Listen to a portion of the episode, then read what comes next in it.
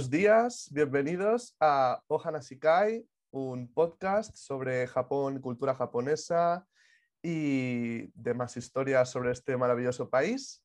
Vamos a explicar un poco la estructura básica del podcast. Bueno, vamos a tener dos, vamos a ser dos colaboradores habituales, Saruki-chan. Un saludo, Saruki-chan. Hola, Y una colaboradora puntual y virtual que será Kurumi-chan. Konnichiwa, Kurumi-chan. Buenas, konnichiwa. Nuestro podcast se va a estructurar en tres partes. Una primera parte de introducción en la que hablaremos de el lenguaje de las flores, una segunda parte central en la que trataremos un tema, el tema del día, y una parte final en la que hablaremos sobre los kotowasa que posteriormente explicaremos. Y ahora a continuación vamos a dar paso a nuestra invitada estrella virtual, Kurumi-chan, que nos va a explicar un poco eh, pues, en qué consiste su, persona y la asociación HANA, que va a ser eh, la colaboradora también eh, de, este podcast, es una asociación japonesa ubicada en Alcoy. Y Kurumi-chan, cuéntanos un poquito más, qué nos tienes que decir de, de HANA y de, y de ti. Bueno, tengo algunas cosas que decir, pero las iremos viendo poco a poco. de momento, saludar a todo el mundo. Minasan konnichiwa. Mi nombre, como bien ha dicho Víctor, es Kurumi y soy la representante virtual de la asociación HANA. Pero como este es el primer capítulo, todavía no debéis tener muy claro qué es esto de HANA. Pues yo os lo explico.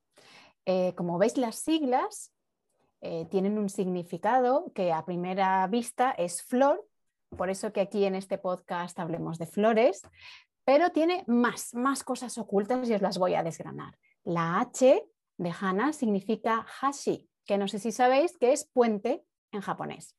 La primera A es de Alcoy y es que la asociación Hana está ubicada en Alcoy, en la provincia de Alicante. Y la N, como no, viene de Nippon o Japón. Por último, la última A es asociación. Así que si lo leemos un poco a la, a la inglesa o a la japonesa, de atrás para adelante, sería algo así como asociación entre Japón y Alcoy y un puente, por tanto, puente cultural que une no solo la ciudad de Alcoy, sino cualquier persona que le interese eh, la cultura japonesa con Japón.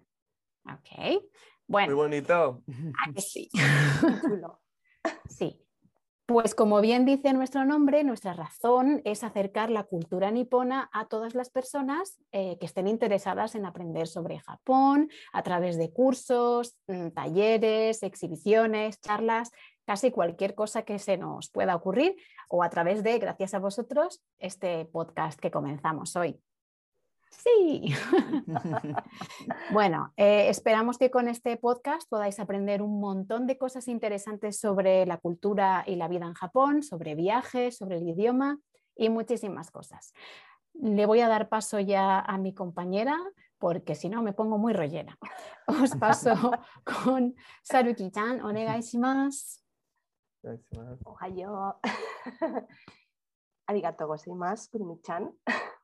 Bueno, Minasan, konnichiwa, Sara des. Eh, mi nombre es, Sara, pero en este podcast tan especial como, el que estamos haciendo hoy mismo, eh, qué menos que ponerme un nombre japonés. Y bueno, eh, mi nombre de hoy en adelante es Saruki-chan. Así que podéis llamarme Saruki, Saruki-chan, bueno, como queráis. Aquí estamos para entre amigos. Así que os voy a contar un poquito eh, pues cuál han sido mis inicios en este precioso mundo de la cultura japonesa. Empecé hace muchos años, ya no, lo recuerdo, he perdido la cuenta, iniciándome en el estudio del japonés. Eh, es un idioma que inicialmente me fascinó. Uy, se me ha caído esto. inicialmente me fascinó y empecé, pues bueno, como todo el mundo empieza con, con los kana. Y le cogí el tranquillo, le cogí el tranquillo, una cosa llevó a la otra, empecé a estudiar muchísimo, empecé a ver vídeos, empecé a oír podcasts, de todo. Y me volví una fanática de Japón. Y eh, tuve la grandísima, grandísima suerte de, de, haber nacido en Alcoy y conocer a, a, esta maravillosa asociación que se creó y la verdad es que cerca no tenía absolutamente ningún referente y me pareció fantástica la, la idea y desde un principio me, asocié con ellos una cosa lleva a la otra, eh, como continuaba mi estudio y mi fascinación y continúa por Japón, pues un día en una reunión surgió este tema y dijimos, pues vamos a hacer un podcast. Y aquí, aquí estoy yo con mi compañero Víctor Kuhn y, como no, con, Kurumi Chan, que, bueno, eh, aunque Víctor Kuhn y yo seremos los que inicialmente estaremos siempre, eh, Kurumi Chan no puede faltar en ningún caso. Eh, porque, porque es la representante virtual de HANA. Pero ahora mismo quien quiero que me cuente, y seguro que os interesa muchísimo, que nos cuente más cosas, es Víctor Kuhn. Por favor, cuéntanos un poquito cómo llegaste a esto. Muchas gracias, Sara, por tu presentación. Nada, yo soy Víctor, Víctor Kuhn. Eh, tengo 23 años, eh, nací en Alcoy y soy un súper fan de, de, Japón. Desde, desde pequeñito Japón está en mi vida, ya desde los 6 años que empecé a hacer judo en el cole y empecé un poco a adentrarme en lo que es Japón, pues eso fue un poquito a más, luego con el anime, luego aprendiendo la cultura japonesa, aprendiendo el idioma, estuve un cuatrimestre en la universidad estudiando japonés y bueno, también pues con, con los dibujos, con Shin-chan, que me declaro súper fan también. Y pues al final te vas adentrando, te interesas y, y es que Japón es un, es un, mundo aparte, tiene un montón de cosas súper interesantes las que podemos aprender y pues, como ha dicho Sara, un día en la asociación eh, de HANA, pues nació un poco este proyecto y vamos a ver hasta dónde nos lleva. Dónde nos lleva. De momento, pues, a ver, el, camino este de, la cultura japonesa, de la comida, que todo es maravilloso y a ver si podemos un poco transmitir a, la audiencia todo lo que, lo que sentimos. Así que muchas gracias por darme la palabra y a ver si podemos dar un poco a conocer este país tan genial que es, que es Japón. Y nada, ahora damos paso a, a Kurumi-chan, ¿no? Cuéntanos, Kurumi-chan, ¿qué vamos a hacer ahora? Vamos a pasarle la voz a Sara. Bien. sí, no, ahora vamos a hacer lo de la flor, ¿no? Y luego el cotoguasa para cerrar, ¿era mm. eso? Es mm. verdad, es verdad.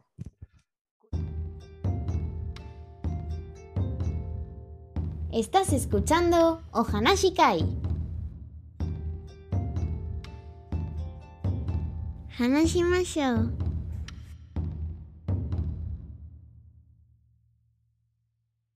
Chan es que es un poco tímida. Ya la iréis conociendo, ya la iréis conociendo. No, mira, tiene vergüenza. un poco tímida y mm, vamos a respetarla como buena imagen virtual japonesa. La tenemos que respetar en su, en su privacidad y japonesismo una cosa que, os tengo que decir que se, bueno, se me ha olvidado un poquito y, creo que es muy importante. Aquí somos tres perfiles totalmente distintos. Eh, tenemos a Kurumi-chan, que aparte, aparte de ser un, referente virtual, representante de, la Asociación HANA, aparte de eso, también pasó un tiempo de su vida estudiando en Japón como buena virtual, que ya sabéis que en Japón todo vale. Ahí puede ser robot, puede ser persona, lo que quieras, todo vale. Luego tenemos a Víctor, eh, que todavía tiene en proyecto viajar eh, a Japón. Quién sabe si como estudiante, como para, quedarse a vivir, no lo sabemos. Y, bueno, yo que por fin, después de toda esta locura de que iba a estudiar japonés y de todo, viajé en 2019. Con lo cual aquí tenemos perfiles muy distintos que creo que entre todos nos podemos aportar muchísimo y os podemos contar cosas interesantísimas desde diferentes puntos de vista. Pero no me enrollo más, que yo me enrollo como las persianas. Y, vamos a lo que vamos, porque realmente em, voy a empezar explicando un poquito cómo, cómo va a ir la estructura y, las cosas que, podéis ir aprendiendo. No sé si conocéis lo que es el Hana Kotoba. El Hana Kotoba es lo que se llama bueno, traducido al español, el lenguaje de las flores. Eh, en Japón, eh, este lenguaje mm, otorga como un significado, un sentimiento especial a, cada flor, ¿no? Entonces, dependiendo de la flor que, se regale, porque normalmente, pues bueno, ya sabemos que, la cultura popular, aparte de que te la compras por la misma, eso también vale, se suelen regalar eh, a diferentes personas, amigos, familiares, novios, novias, parejas. Pues dependiendo de la flor que regales, quieres transmitir un sentimiento u otro. Y en Japón, eh, esto, cobra una realidad distinta, porque además cada flor tiene su peculiaridad, su color sus o colores, eh, sus tallos, tienen espinas, no, no lo tienen, diferentes detalles eh, que hacen que transmitan emociones. No sé si un poco conocéis, bueno, supongo que sí, es ampliamente conocido que los japoneses eh, son muy reservados, son muy reservados y no son de mostrar sus sentimientos en público, bien por, por un poco de mm, pudor o bien también por por no dañar a otra persona. Ya sabéis que respeto. efectivamente, Víctor, es el, respeto al otro y no ofenderle. Entonces, ellos em, como que no dicen muchas cosas eh, directamente. Y además, ellos son expertos en lo que llaman en Japón leer el aire, que es el, el eh, kukio yomu. El kukio yomu es lo que aquí llamaríamos el leer entre líneas, que a mí se me da fatal, por cierto. A mí también. Pues, pues lo tenéis muy difícil si vais a Japón, que de verdad, de verdad hay que, hay que sacar ese sexto sentido de algún lugar. Efectivamente, efectivamente, Pues eh, claro, ellos son verdaderos, verdaderos eh, genios en esto y, y, además también en un detalle muy importante que son los haiku. Y bueno, de todo esto hablaremos en otros episodios porque son cosas interesantísimas y bueno, los haikus son pequeños poemitas eh, muy, muy, muy breves, creo que son 17 sílabas y, bueno, expresan una cantidad de sentimientos, una cantidad de, información grandiosa. Yo no sé cómo lo hacen, para mí es fantástico. Y luego, claro, uniendo todo esto, el lenguaje de las flores ya es el zoom de, de esa expresión de sentimientos sin hablar de minimalismo un poco, ¿no? También porque Japón son muy minimalistas. Sí, sí, son muy del menos es más, ¿verdad? y es verdad que con una sola flor te pueden decir tantos secretos y tantas cosas que sí, mm, es bonito. Sí, sí, eso es, es, algo muy, muy, muy interesante. Bueno, eh, y como no, es el primer episodio, pues vamos a, ir con la primera flor. Normalmente eh, hay muchas. Como no hacemos un episodio cada día, pues vamos a ir haciendo más o menos las de la temporada. Pero indudablemente el año tiene 365 días y va a dar para mucho, las vais a conocer todas. Así que quedaos, que esto tiene mucha vida. Bueno, la primera em, es una flor llamada Kiku. Em, explico un poquito para los que estéis escuchando el podcast, porque si lo estás viendo, eh, es una, flor como con unos pétalos alargados em, que surgen de, abajo hacia arriba, no caen por los laterales y son como rositas, algunos más fuertes, eh, otros más de color más débil, pero indudablemente preciosos. Y el significado que tiene esta flor es la confianza. Es una flor originaria de China y es una de las plantas más ornamentales, ornamentales perdón, más antiguas y queridas en el mundo oriental. Se dice que fue introducida en Japón desde China durante eh, la era Tempio, que está encuadrada dentro del periodo Nara, más o menos en los años 710-794. Y es un símbolo de inmortalidad y longevidad. Así que imaginaros lo que da de sí una simple flor. Ya no es su belleza, es lo que transmite. Así que, es increíble lo eh, que se dice con, nada, ¿eh? con tan poquito. Sí, sí, sí, sí. Así que tenemos que pensarnos mucho eh, cuando regalamos una flor, lo que queremos transmitir. Es muy importante y los japoneses lo saben.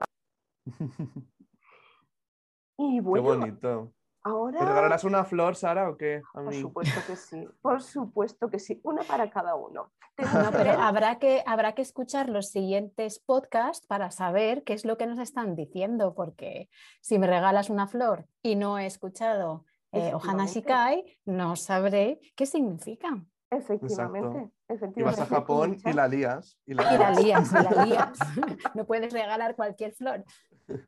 Sí, de esto también haremos un capítulo de los regalos prohibidos en Japón, que es muy interesante. por supuesto, por supuesto, muy interesante, muy interesante. Bueno, si me permitís, puedo continuar yo un poquito y hacemos, hemos pasado de las flores y del lenguaje de las flores. Y como hemos dicho, bueno, Víctor al principio ha presentado el programa, también vamos a hablaros de Kotowaza. Kotowaza es como si fuesen eh, nuestras frases hechas, nuestros Ayudadme, ¿cómo se dice? Los, los proverbios o los... Las refranes. cosas- sí, Los refranes. refranes, exacto, no me salía la Muchos palabra. populares. Eso, Exacto. refranes, refranes, son como Mm. nuestros refranes, estas frases cortitas llenas de sabiduría, aunque siempre hay una contra para cada una. Sí, de verdad. Sí, Real. sí. Bueno, pues también como buenos eh, difusores de cultura, en cada capítulo vamos a enseñaros un kotowaza. Y eh, hoy os vamos a presentar además un poquito qué son, pues eso, ya lo hemos dicho, unas frases llenas de sabiduría. Y en Japón se conoce, bueno, o se tiene constancia de testimonios escritos de estos kotowaza desde el periodo Nara, es decir, desde el 710 al 784, es decir, hace muchísimo tiempo que existen y que además se han dejado por escrito. Eh, estos, normal, los más antiguos, hacen referencia sobre todo a cuestiones históricas o mitológicas japonesas. Y aunque su eh, nombre nos pueda resultar gracioso en español, porque es eh, Kiki, eh, viene, de- sí, eh, es una abreviatura de algo un poco más complicado que Kiki, que es Kojiki Nihon Shoki. Bueno, da igual, no tiene mucha importancia, pero en fin, nos van sonando palabras. Tenemos que oír japonés poco a poco. Eh, como hemos dicho, los kotowaza forman parte de la sabiduría popular y serían nuestra, la versión japonesa de estos refranes nuestros. Eh, muestran muchísimo la cultura del país y por eso es interesante que los veamos. El de hoy puede sonar un poco raro, pero enseguida os lo voy a explicar. El de hoy es mekara uroko ga uchiru, o lo que es lo mismo, caerse la escama del ojo. Ya diréis, ¿qué? caerse la escama del ojo, de ahí la Sí, sí. cultura. No tiene mucho sentido, ¿no? Si no tienes escamas para empezar, ¿no? Ya empezamos un poco mal, ¿no? Bueno, pues va- vamos, a, vamos a sacar esa, esa, esa información oculta como lo de las flores. ¿Qué es esto de que se nos caiga la escama? Cultura japonesa. En Japón son básicamente pescadores, ¿verdad? Entonces es muy normal irse a limpiar el pescado, desescamarlo. ¿Y qué pasa si se te mete una escama en el ojo? ¿Cómo veríais con una escama en el ojo? Pues fatal, la verdad. Incomodísimo, efectivamente. ¿vale? Ves mal, no ves bien. Pues de ahí viene un poco esta ex- expresión. Mekara uroko ga uchiru, caérsete la eh, escama del ojo, es algo así como de repente comprender de golpe algo que no entendías, como que Mm. tenías algo delante de tus ojos y ¡pam! se te cae la escama y ya lo ves. ¿Mm? Como a mí se me ocurre esta tontería que nos ha pasado a todos alguna vez en el que de repente una palabra tan chorra, tan simple como desayuno, te despiertas y dices, ostras, desayunar. Pues sí, Es verdad. Mira, a mí me ha Como no lo pasado había visto. ¿no? ¿ves? son cosas que no se piensan, que tienes delante del ojo, pero esa maldita escama no te lo ha dejado ver. Pues de ahí nuestro cotowacha de hoy, que espero que os haya gustado mucho. Muy bonito. Es un poco como el de se me ha encendido la bombilla en español, ¿no? Pero no es tan tradicional, ¿no? La bombilla llega mucho más tarde, pero es un poco también como el no poder ver y luego ya, ¿no? Encontrar un, un poco el se me ha encendido la bombilla, ¿no? Me he quitado la escama del ojo y ya puedo ver. Pero que sí que hay un poco de, de relación también. Qué guay. Sí, sí, totalmente de acuerdo. Muy bueno, muy bueno. Fantástico. Perfecto. Pues nada, despedimos este capítulo introductorio. Muchísimas gracias, Saruki-chan y Kurumi-chan. Y nos vemos en el próximo episodio. Matane. Matane. ¡Mátane!